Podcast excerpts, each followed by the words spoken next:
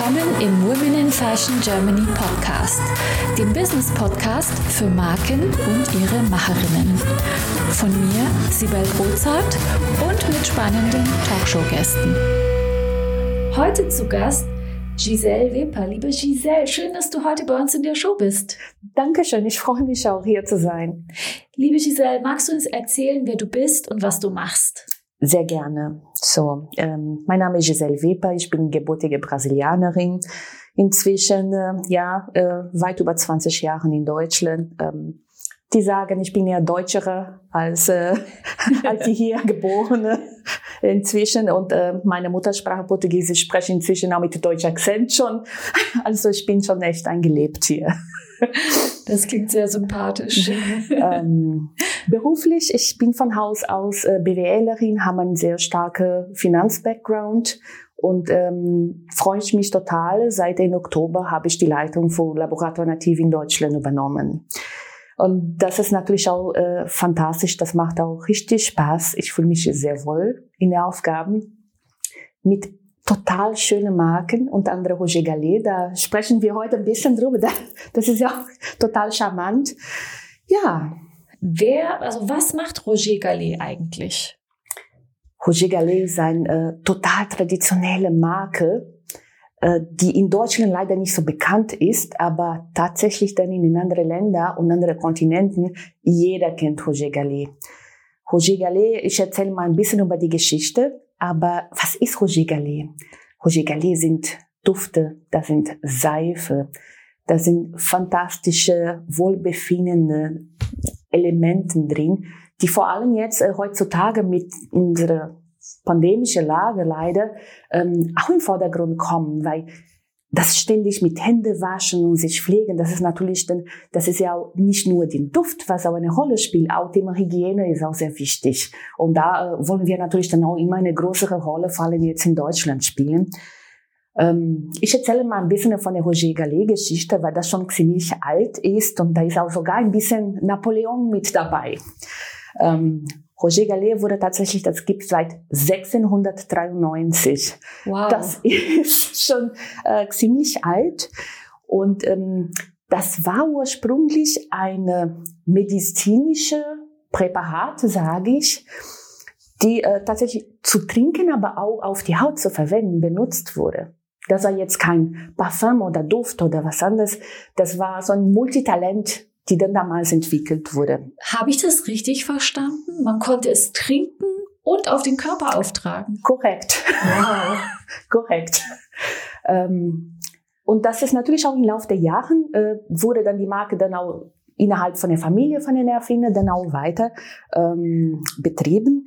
Was äh, total spannend ist, äh, das ist ein richtig klassische französische Herstellung und Marke. Das ist so richtig 100% äh, Made in France. Und äh, einer von den ersten VIP-Kunden, das war Napoleon. Oh. Und äh, tatsächlich von Napoleon gab es dann diese eine Duft. Und man kann im Internet auch nachgoogeln. Der hat tatsächlich so eine extra Flasche sich machen lassen, die ganz lang und schmal war. Der hat sich das in den Stiefel eingesteckt und das ist immer mit auf die Reise gegangen. Ach, spannend. Ich glaube, damals war es auch mit der Hygiene, ich glaube noch nicht ganz so.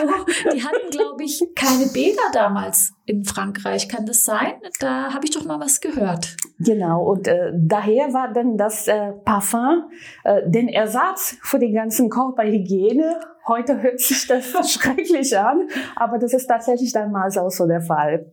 Ja.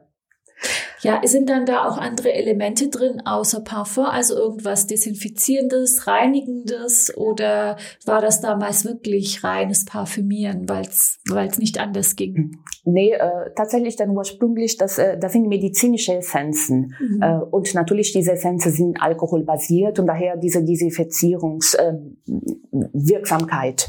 Ähm, das gehört auf jeden Fall zum jeder Duft. Auch heutzutage. Das ist ja auch egal, ob das Roger Gallet oder allgemein.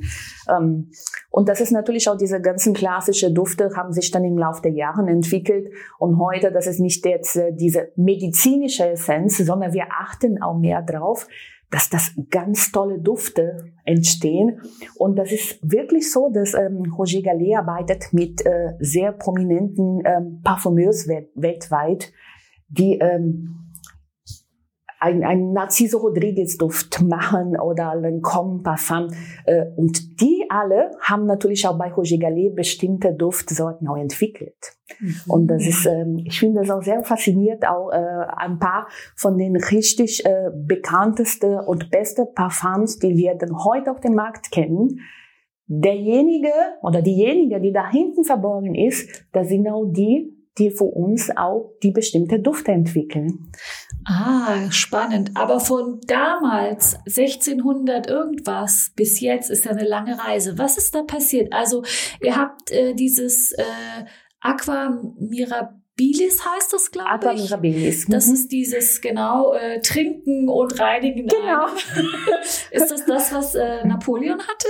Nein, Hat er nein. vielleicht Napoleon auch ab und zu draus getrunken? Nein. nein. Ähm, tatsächlich 1693 ähm, war äh, von Giovanni Paolo Feminis, mhm. das war tatsächlich dann die Aquamarellis. Und das ist dann das mit diese ähm, 18 verschiedene medizinische Essenzen. Mhm. Das war der Ursprung von Roger Gallet. Ähm, 1806 ähm, wurde da wurde die Marke von äh, Jean-Marie Farina entwickelt. Und das ist ja tatsächlich dann auch äh, der Duft von Napoleon. Und der Duft von Napoleon, das ist tatsächlich eine Ableitung von den ursprünglichen äh, ähm, Aquamarilis. Verstehe. Die Namen von derjenige, der für die Marke verantwortlich war, die haben sich geändert im Laufe der Jahre, aber zum großen Teil waren dann immer ähm, Familie beziehungsweise dann die Nachfolger, die dann auch die Marke wieder äh, auf Vordermann wieder entwickelt und wieder äh, was daraus gemacht und was verändert. Also in der und, Vorbereitung habe ich gelesen, es waren zwei Schwager, glaube ich, Roger genau, und Gallet, die äh, Armand Roger und Charles Gallet mhm. und die haben tatsächlich 1862 äh, das Geschäft übernommen. Ja? Ah. Und da äh, ist tatsächlich auch vom Roger Gallet, was schon sehr exklusive war, was aus Napoleons Zeit ähm, ein anderer Hand hat, das war ein bisschen bürgerlicher geworden. Das heißt, äh, die Erreichbarkeit für den Bürgertum war dann auch gegeben ab dem Moment. Und ähm, 1879, das finde ich auch faszinierend, das war für, für die Marke eine riesige Meilenstein, weil da kamen die einzelnen, die erste Hundeseife. Das, was Roger Gallet, die Seife von Roger Gallet richtig kennzeichnet. Die sind Aha. rund, die sind dann drapiert in so eine Art Sonnenform und die haben eine besondere Herstellungsart. Ähm, das ist eine Kesselherstellung. Das ist eine sehr aufwendige Herstellungsform, die zwischen vier und elf Tagen dauert. Der normale äh, Seifenherstellungsprozess ist deutlich schneller, das ist ja bis vier Tage. So, das ist ja von den Aufwand, was betrieben wird, schon deutlich erhöht. Und äh, was tatsächlich diese Seife ausmacht, meine persönliche Ansicht nach, und ähm, diese Seife ist komplett parfümiert bis zum Kern durch diese Kesselherstellung. Die normale Seife, was man dann im Supermarkt kauft, beziehungsweise wenn man im Urlaub ist, ah, ich hole ach, so eine schöne Seife lokal in der Region produziert. In der Regel sind solche Seife nur in der Oberfläche beziehungsweise in der oberen Schicht parfümiert. Das heißt, wenn man anfängt, den Seife zu benutzen, äh, nachdem die erste Schicht verbraucht ist, dann duftet das nicht mehr. Ah, spannend. Das ist mir gar nicht aufgefallen, weil ehrlich gesagt, ich nutze schon so lange keine Seife hm. mehr. Ich, also man geht ja so über in so hm. Flüssigseife, also ich zumindest, finde aber so ein Stück Seife in der Hand zu halten, das finde ich irgendwie schön, den Gedanken. Muss ich mal testen wieder. Und das ist tatsächlich so bei Roger Gallet bis zum letzten Stückchen, mhm. das ist voll parfümiert. Mhm. Und das ist natürlich auch Verstehe. eine ganz andere Qualität. Verstehe. Und das habt, äh, hat Roger, Roger Gallet auf den Markt gebracht damals, 1879? Das, 1879, seit dann gibt's dann tatsächlich dann unsere Hundeseife, ähm, die dann auch ganz klassisch dann äh, mit diesem Seidenpapierverpackung kommt, sehr hochwertig. Und ähm, ja, das, äh, das ist tatsächlich dann auch ähm, einer von den Bestsellers von Roger Gallet, was weltweit bekannt ist. Ähm, direkt daneben den, äh, den Duft, vor allem jetzt das Thema mit den äh, Napoleon, äh, den Duft von äh, Jean-Marie Farina, das, äh, das sind auch die, die klassischen Dinge. Hm, das Verstehe. sind die klassischen Dinge. Ja, und dann, was ist denn seitdem so passiert, seit 1879? Also ich glaube, das Portfolio ist weitaus größer wie jetzt dieses Eau de Cologne und äh, mhm. die runde Seife. Wie hat sich das Unternehmen weiterentwickelt in den äh, letzten Jahren oder in den Jahren danach? Ähm, was tatsächlich, was wir jetzt ähm, haben, das ist äh, das sind so kleine Schritte, ne? Das neue Dufte kommen dazu. Ähm, was tatsächlich im Moment erkennbar ist, wir haben äh, eine größere Portfolio. In Deutschland arbeiten wir mit acht verschiedenen Duften. Ähm, da gibt's dann noch ein paar historische Dufte, die wir im Moment nur in Frankreich bekommen. In Deutschland arbeiten wir mit den acht Hauptdufte.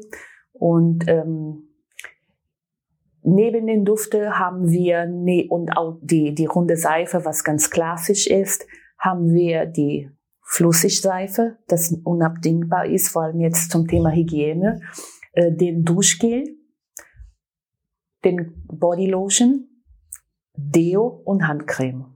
Also das ist natürlich auch POP immer dann hier weiter und dazu gekommen, dass wir tatsächlich dann auch diese komplette Thema Körperhygiene und Duft vereinbart äh, anbieten können.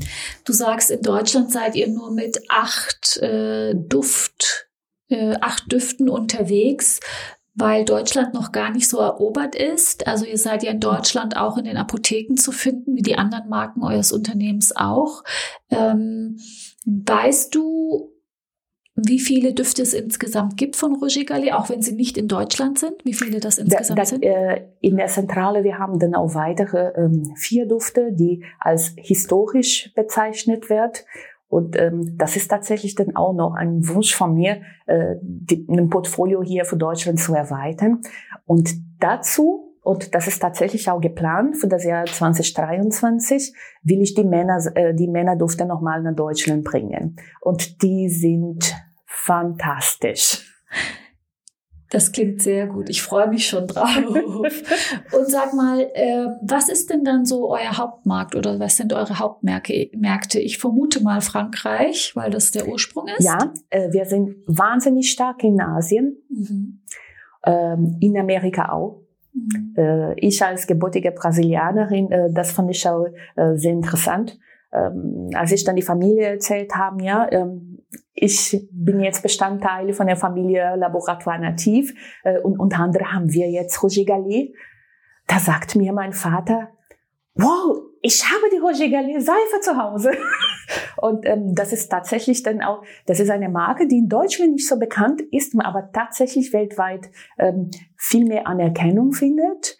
Ähm, das ist eine Marke, ich würde das bezeichnen das ist eine absolute wunderschöne Geschenkmarke, weil das ist tatsächlich dann sowas, was man immer ähm, die Schwiegermutter mitbringen, die beste Freundin eine Kleinigkeit oder wenn man zum Essen eingeladen ist, dass man tatsächlich nicht nur für sich selbst benutzt, aber tatsächlich dann als eine Aufmerksamkeit für den anderen, weil das ist das, wer mag es nicht, eine schöne Duft geschenkt zu bekommen? Und eine schöne Seife, die in Seidenpapier gewickelt ist, das hatte natürlich auch einen Charme. Das ist auch ein hochwertiges ähm, Geschenk. Äh, das klassisch Geschenkemarke. Mhm. Ja. Klingt super schön. Und ich habe tatsächlich neulich auch was von euch geschenkt bekommen. So ein ganz tolles Duschgel mit so einem osmanischen Duft hat mir sehr, sehr gut gefallen. Also muss sagen, ich habe mich sehr gerne damit geduscht. Ich muss es mir nochmal besorgen. Und ich werde mir auch mal die anderen Düfte anschauen. Ich bin jetzt ganz gespannt. Also wenn man so die Geschichte kennt und die Historie, dann hat man nochmal so einen ganz anderen Zugang zu einer Marke. Möchtest auch du mit deinen vorhandenen Potenzialen, Fähigkeiten und Kenntnissen deine unverwechselbare Marke im Fashion- und Lifestyle-Segment aufbauen? Ich helfe dir gerne bei der Gründung deiner eigenen Marke, biete dir meine Erfahrungen, meine Plattform und den Zugang zu meinem exklusiven Netzwerk. Triff jetzt deine Entscheidung und vereinbare dein kostenfreies Vorgespräch auf womeninfashion.de slash mentoring. Ja, definitiv. Das ist. Ähm, äh, ich habe tatsächlich einen Lieblingsduft äh, und das ist der Jean Jean Rouge. Und bei mir zu Hause gibt's nichts anderes als äh, den als Hand, äh, so als Waschgel. Dieser, den flüssige Seife, das ist einfach fantastisch und das, ich mag sehr gern, wenn ich die Hände gewaschen habe. Äh, und das duftet noch sehr lang nach. Das, äh, das ist sowas, was mir persönlich dann auch äh, sehr tut. Dann weiß man nicht nur, dass das auch hygienisiert und sauber ist, ähm, jetzt, zumal jetzt in den heutigen Tag. Aber ähm, der Duft, das ist tatsächlich den E-Tropfen auf den, das ist, macht echt Spaß. Also vielen Dank für den Tipp. Da werde ich mir als nächstes genau diesen Duft besorgen. Also auch, auch die Handseife. Ich bin, ich freue mich schon drauf, so wie du erzählst. ich habe äh, so in der Vorbereitung auch gelesen, hm, dass ihr auf umweltfreundliche Verpackung Wert legt, dass die äh, und dass die Inhaltsstoffe, auch wenn es so stark duftet, 95 Prozent in der Regel oder bis zu 95 Prozent natürlich Inhaltsstoffe sind. Ja, das, ähm, das ist tatsächlich ein Kennzeichen äh, für Laborator Nativ. Wir legen sehr viel Wert darauf, ähm, so weit wie möglich mit natürlichen Zutaten zu arbeiten. Ähm, wir machen allerdings keinen Kompromiss, was zum Beispiel die Wirksamkeit äh, von, von unseren Cremes, Shampoo und Haarcare, äh, auch nicht für die Dufte. So weit wie möglich machen wir alles auf natürlicher Basis. Ähm, und das, das ist dann natürlich dann auch schon von Nachhaltigkeit äh, her ist schon eine ganz andere, eine ganz andere Art und Weise, wie man dann Kosmetik heutzutage betreibt. Kommen wir zu dir, liebe Giselle. Magst du so ein bisschen erzählen, was deine Aufgaben im Unternehmen sind? Oh, das, ähm, ich darf alles machen. Oh, wie schön, Pippi Langstrumpf. Genau, so fühle ich mich dann auch sehr häufig. Äh, ich stehe morgens auf und freue ich mich, ja, was für Überraschungen habe ich denn an den Tag. Ähm, und das sind sehr häufig sehr schöne positive Überraschungen. Äh, ich habe ein sehr schönes Team hier in Deutschland, das macht auch wahnsinnig Spaß. Ich arbeite auch sehr eng mit den Kollegen in Frankreich. Ähm, da ich auch verschiedenen äh, berufliche Erfahrungen dann woanders auch sammeln durfte, den Unterstützung von einer Muttergesellschaft in Frankreich, wie ich heute erlebe, sowas habe ich noch nie gehabt. Das ist, ähm, ist fantastisch. Das ist wirklich dann auch fantastisch.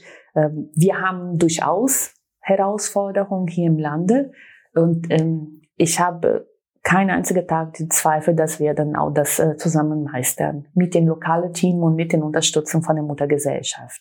Das ist ja eine gute Ausgangsposition. Wenn die Marke hier noch gar nicht so vertreten ist, hast du ja ganz, ganz viel Potenzial. Genau, das ist ja, das äh, fasziniert mich, weil ich die Marke auch schon von früher kenne, was sehr viele in Deutschland, das, äh, ja, das ist relativ neu für den.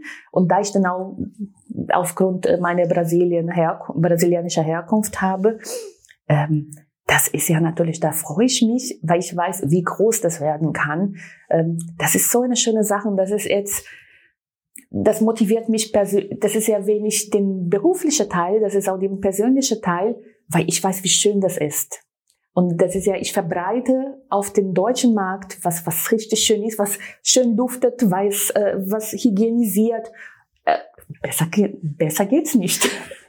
Und äh, was, wie, wie stelle ich mir dann deine Aufgabe vor? Überlegst du dir Strategien, wie man den Markt erobert und äh, machst es mit deinem Team, setzt es um oder wie sind da so deine, wie sind so deine Vorgehensweisen? Ähm, nein, das äh, klingt alles ähm, sehr äh, hochentwickelt, was du jetzt sagst. Und äh, in der Regel ist die Arbeit schon viel bodenständiger.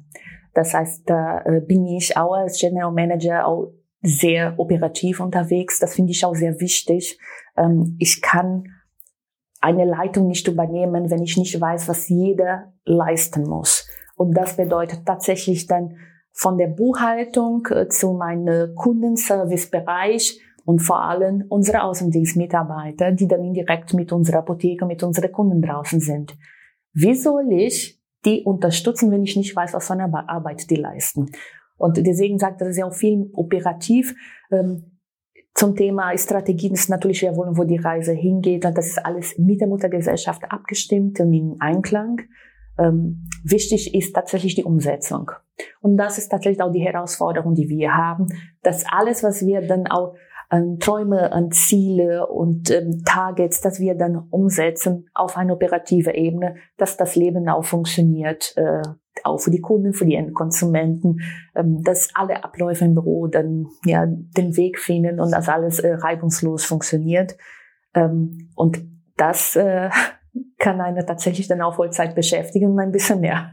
Ja, und ein bisschen mehr, genau. Apropos ein bisschen mehr. Was war denn für dich eine der größten beruflichen Herausforderungen und wie bist du damit umgegangen?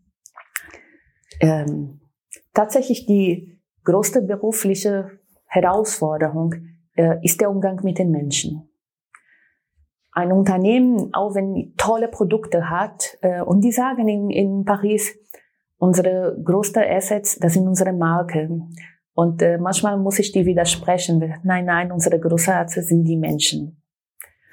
Und ähm, die Menschen da abzuholen, wo die sind, das ist die Herausforderung. Ich habe tatsächlich, weil das ist keine klassische Roger Gallet ähm, Besonderheit oder für Laborator nativ, das ist allgemein und das kann ich tatsächlich dann auch äh, deiner Hörer nur mit auf den Weg geben, egal in welcher Branche.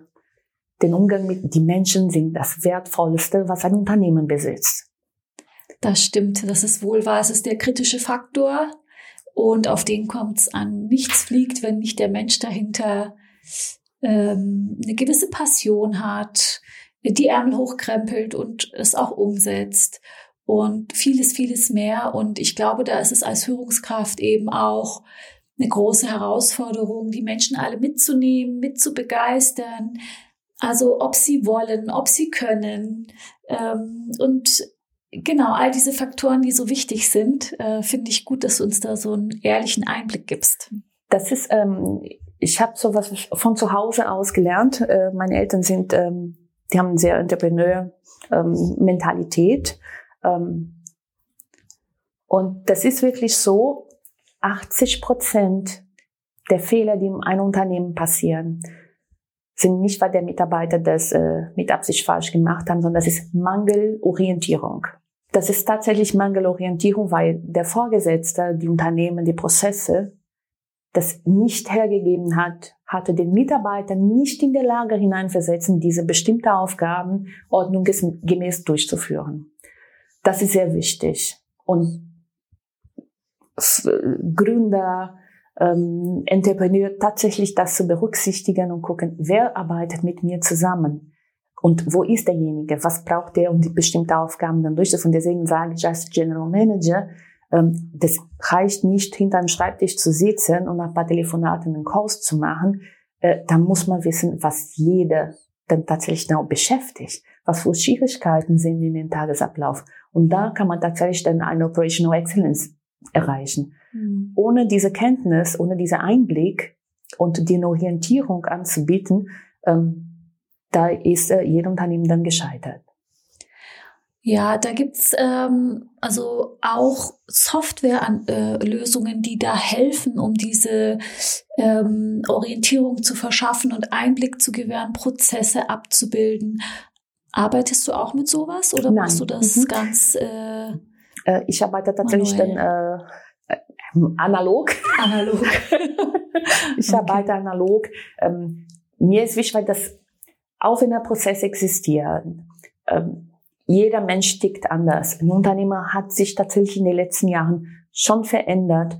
Ähm, wir können bestimmte Prozesse und Software nicht der Maße äh, so täglich anpassen und das immer wieder zu Das ist ein uh, Working Process letztendlich. Uh, wir sind, ich glaube, zu klein dafür, dass alles dann, ich würde mir gern das mehr uh, softwarebasiert arbeiten, wenn wir eine gewisse Größe erreichen.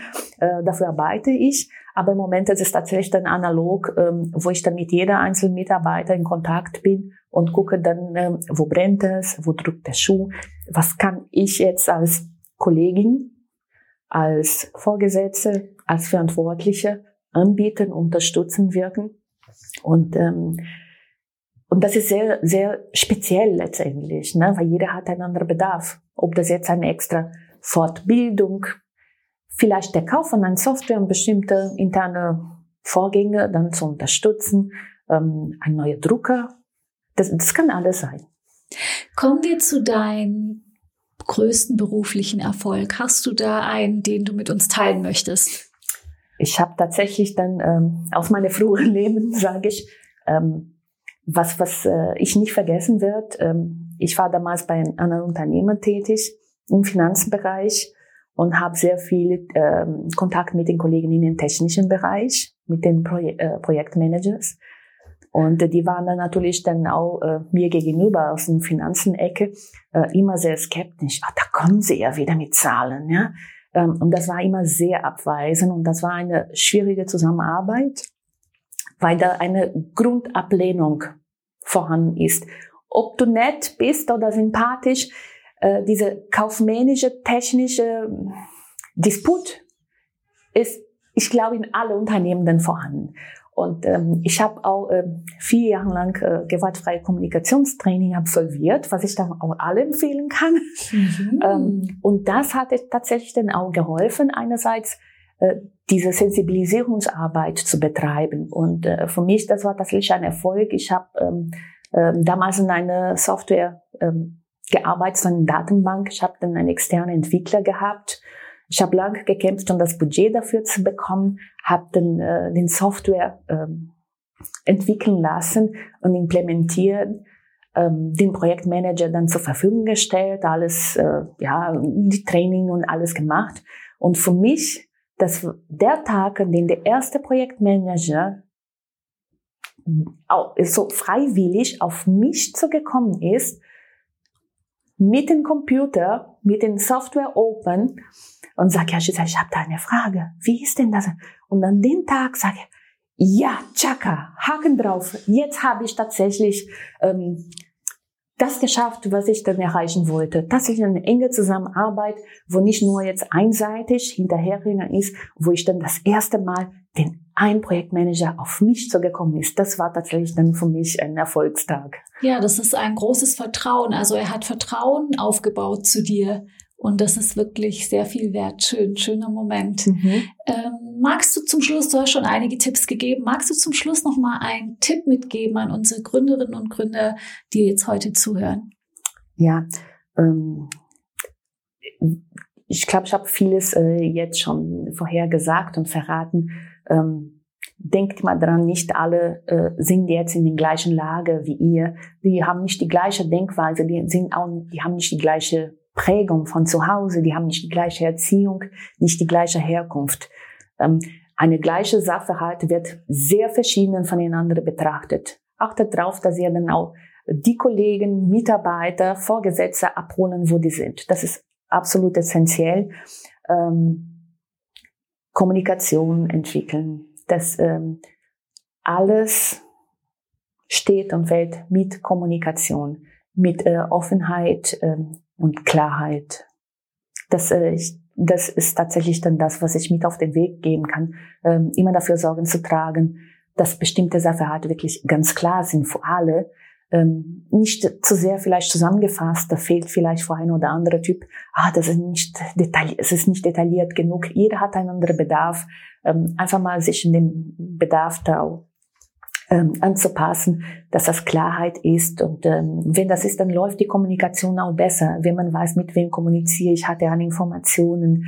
Ähm, das äh, Kommunikation, das ist absolut essentiell.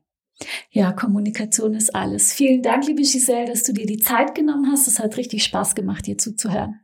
Ich danke dir. Das war total schön.